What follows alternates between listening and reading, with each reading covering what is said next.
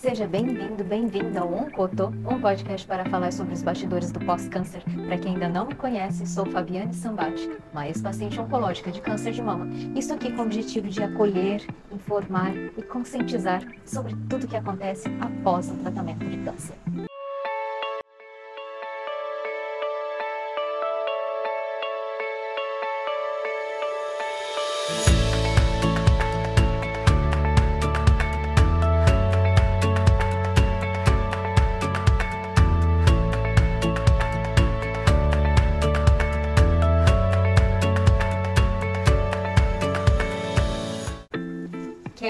Começar esse episódio mostrando algumas coisas, como por exemplo, legumes, uma grande variedade de legumes, folhas, muitas, verdes, variadas, frutas, também temos. Tudo que puder consumir, tudo que gostar de frutas, consuma. Hortaliças, cheiros, aromas, sabores, tudo que puder contribuir para temperar a sua comida eu adoro tudo isso daqui. Sem contar ainda gergelim, chia, quinoa, oleaginosas, amêndoas, castanhas. Tudo isso faz parte de uma boa alimentação.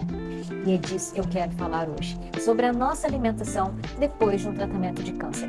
É super batido conversar sobre isso, não é? Todo mundo já sabe que nós precisamos nos alimentar bem, que é fundamental uma reeducação alimentar.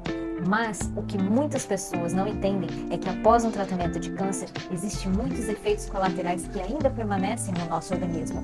E tudo isso aqui, mais um tanto ainda, pode contribuir muito para que esses efeitos colaterais e até doenças secundárias que venham a nos acometer depois do tratamento possa é, amenizar, suavizar, ajudar na qualidade de vida no nosso dia a dia para falar um pouco a respeito dessa alimentação e como funciona o nosso organismo depois de um tratamento oncológico, o Oncotô convidou uma nutricionista. A Érica, ela é nutri e também atende pacientes oncológicos. Então ela tem grande propriedade para dizer o que acontece com o nosso organismo após um tratamento desse. Fique com ela e eu volto daqui a pouquinho para conversarmos mais.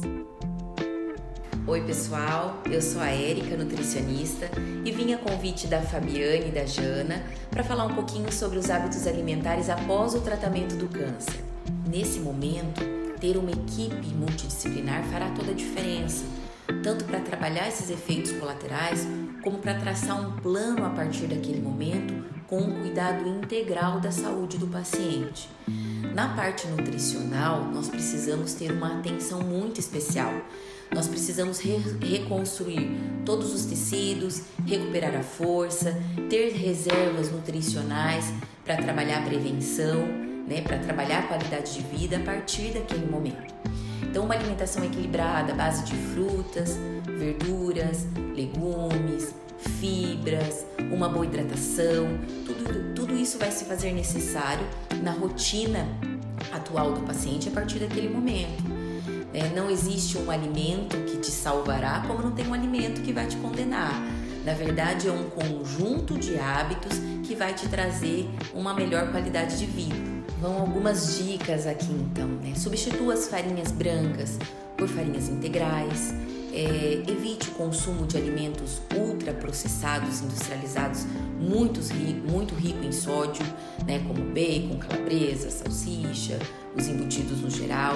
Faça uma hidratação adequada, tomar água é muito importante. Faça uma mastigação adequada também para aproveitar né, todos os nutrientes desse alimento.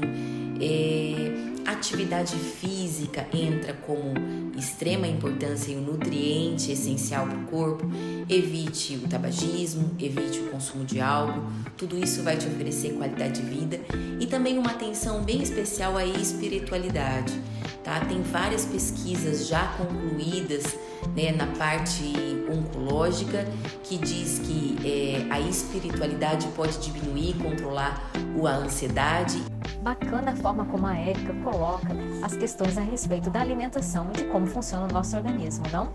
Eu venho fazendo muitas prevenções, inclusive na questão de carnes. É muito difícil comer carne vermelha. Aqui eu tenho acesso a peixe, então eu dentro todos eu consumo mais o peixe, frango, pouca carne de porco. Eu venho mesmo tentando é, trazer um pouco mais essa pegada vegetariana, embora eu goste muito também dos derivados de leite. Eu não abro mão, eu não, não, não me intitulo como uma vegana, mas como talvez uma vegetariana em ascensão.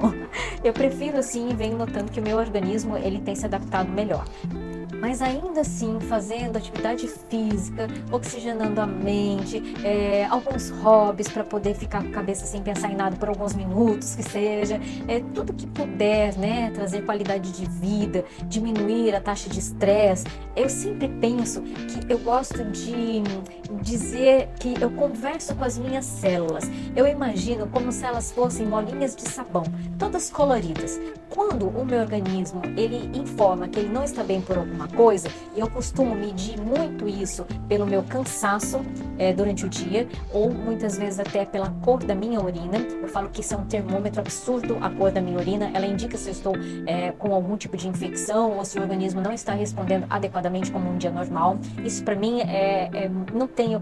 Eu encontrei essa maneira de me comunicar com o meu organismo dessa forma. E assim, muitas vezes quando isso acontece, eu fico me perguntando, mas por que organismo você está sinalizando alguma coisa? Sendo que o dia está normal, as coisas estão fluindo, o dia está lindo, eu estou aproveitando, estou fazendo meus trabalhos, estou conseguindo concluir todas as minhas tarefas diárias. O que acontece com você, organismo? Muitas vezes eu pergunto a ele: O que foi, meu filho? O que você está resmungando agora? É muito difícil de entender esse organismo após um tratamento de câncer.